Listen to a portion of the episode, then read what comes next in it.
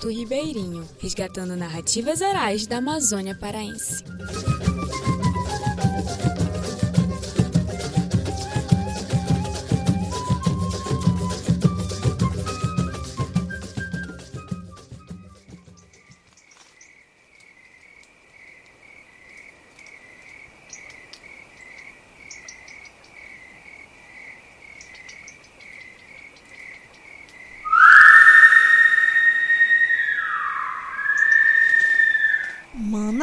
Tá ouvindo esse barulho?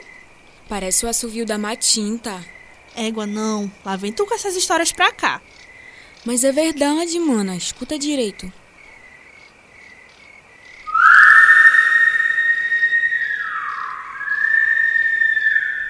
E diz que ela aparece justamente aqui no sítio, nessas áreas de mata. Olha, eu nunca vi ela por aqui, mas tenho certeza que deve ter uma matinta intocada nessa mata sem fim. Lembrei até de umas histórias que o povo lá de Abaitetuba conta sobre a matinta. Inclusive, tem uma senhora que sabe várias histórias sobre ela. Escuta só. Tem uma vizinha, logo que ela casou, ela foi morar com o sogro, com o sogro dela. Lá na rua, atrás do campo do Abaité, é na rua da TVA hoje. Como a, a, a sogra dela é uma pessoa muito caridosa, foi uma velha lá pedir licença para ela morar. Só que esta velha andava só com um bocado de cachorro. Muito cachorro. Cachorro, cachorro, cachorro.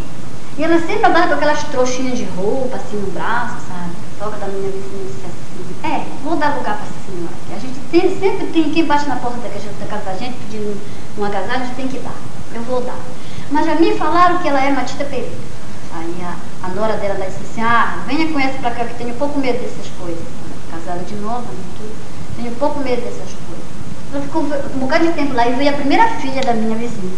E ela estava fazendo o mingau da, da minha vizinha lá na cozinha. Era umas seis e meia da tarde. Então ela estava fazendo mingau e essa velha, ela não viu a velha passar pro quintal, os cachorros atrás. E engraçado que ela convidou a mulher para morar lá, sabe? Deixou a mulher para morar lá com todos os cachorros. Toda noite essa velhinha saía, sabe? Mas ela não sabia o que ela ia fazer. Ela só sabia da notícia que ela era uma tita Pereira. Quando foi nesse dia, ela não viu ela passar pro quintal. Aí ela viu aquele barulho no quintal, sabe? Parece que estava puxando folha de açaí verde, de coco, sabe? Aquele barulho imenso no quintal. E os cachorros lá também latiam, os cachorros latiam, os cachorros brincavam, sabe? Muito cachorro. E quando ela olhou no quintal, ela abriu a porta que ela olhou no quintal, ela estava claro, se enxergava bem ainda. Lá no quintal ela olhou e ela viu a velha. Ela estava rolando com uma saia grandona no corpo, né? E um casacão, rolando na terra, no meio daquelas folhas, os cachorros por cima dela, tudinho, sabe? Brincando. Ela disse assim, meu Deus, agora que eu acredito mesmo, esta mulher é Matilda Pereira.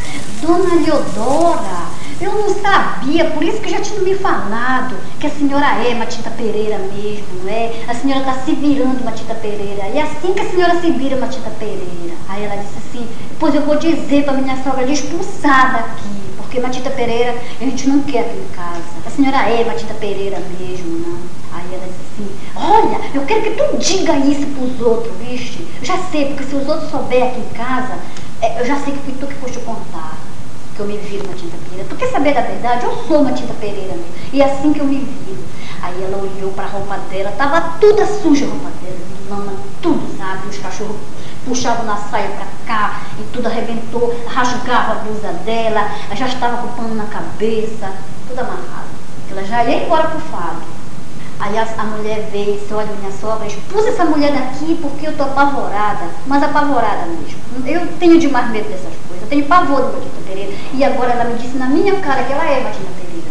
Agora eu vi, eu queria que você visse como ela estava lá no quintal, se virando Matilda Pereira.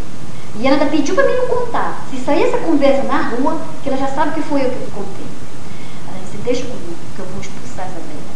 Aí ela disse, olha, dona Leodora, eu não me quero mais aqui, porque assim, eu lhe acolhi aqui, pensando que a senhora era uma coisa boa, mas Matilda Pereira, não quero, não quero mesmo. Você tá, vai apavorar todo mundo aqui na nossa rua, Deus me defenda. E daí a minha nora, que ficou muito com medo, depois a menina cresce, aí vocês vão assim, ela vai meter até medo com a minha netinha, e assim não dá. Aí eu sei que mandaram a velhinha embora. Caramba! E o que será que aconteceu com a velhinha que vira matinta, hein? Ah, sei lá. Deve ter ido virar matinta em outro lugar, né?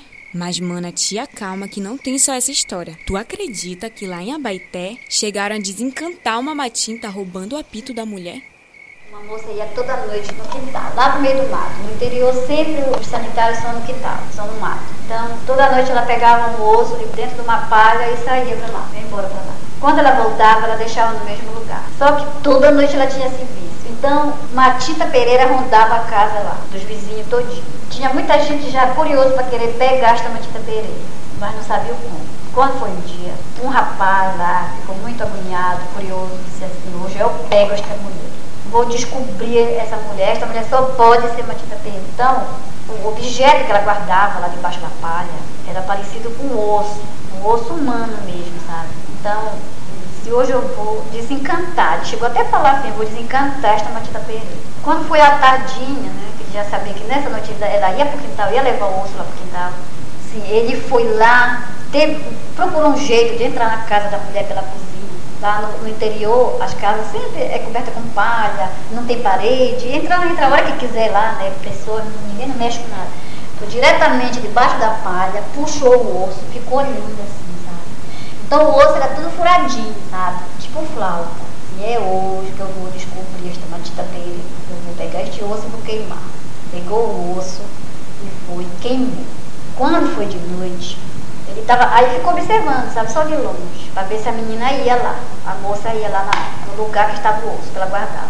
Quando ela chegou lá, o osso não estava mais, porque ele já tinha tirado de lá, né? Tinha queimado. Ah, mas ela ficou muito brava quando ela, ela foi procurar e não achou. Só que ela não podia dizer para ninguém, sabe? Que ninguém não sabia o que era aquilo. Sabe? Ela não sabia se, se ela tinha algum vício, algum, alguma coisa, algum fado. O fado é esse, né? De virar uma Matilda Pereira, virar uma curupira.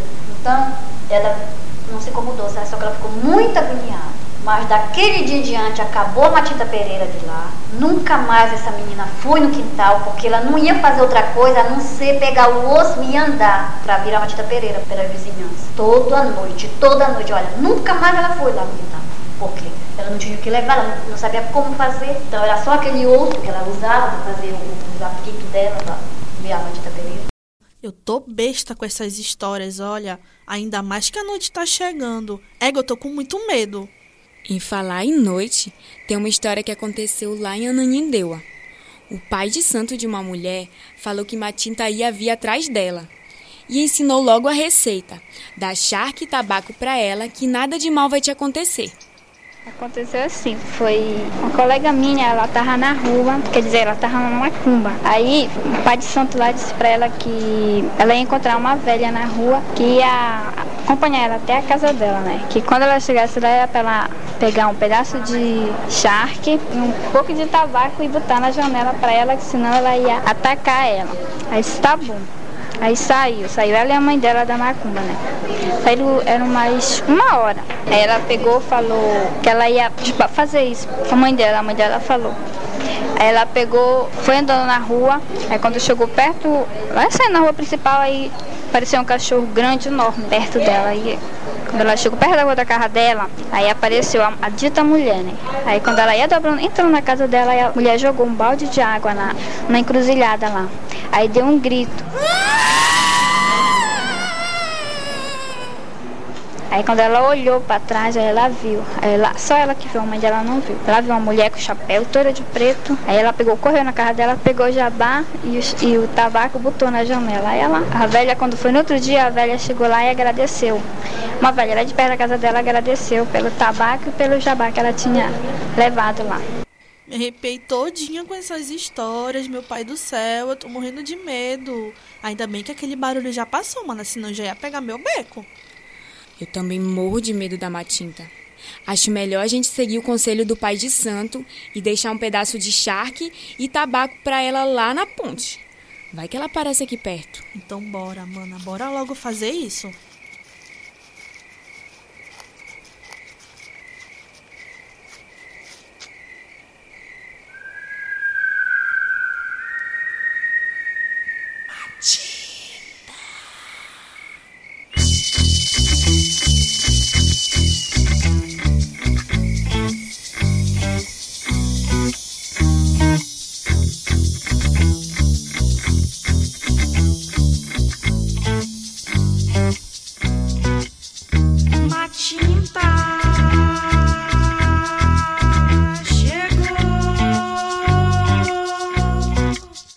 Eu sou a Caroline Nogueira. Eu sou a Daíse Feio. E eu sou Denise Salomão. E nós fomos as responsáveis pela pesquisa, pela produção e pela edição desse episódio.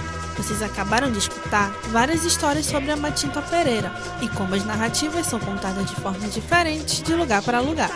Nós selecionamos algumas das diversas histórias para esse primeiro episódio, e todos esses contos fazem parte do acervo de 25 anos do projeto Infinopap. Se tu gostou desse episódio, compartilha com os amigos, com a família. Se tu tiver alguma sugestão para os próximos EPs ou algum elogio, pode falar com a gente pelo Instagram, arroba Produtora ou arroba Flutuante. O Conto Ribeirinho está nos agregadores Castbox e Google Podcast e pode ser escutado em qualquer lugar. Aguardo os próximos episódios que ainda temos muitas histórias para te contar. Hey!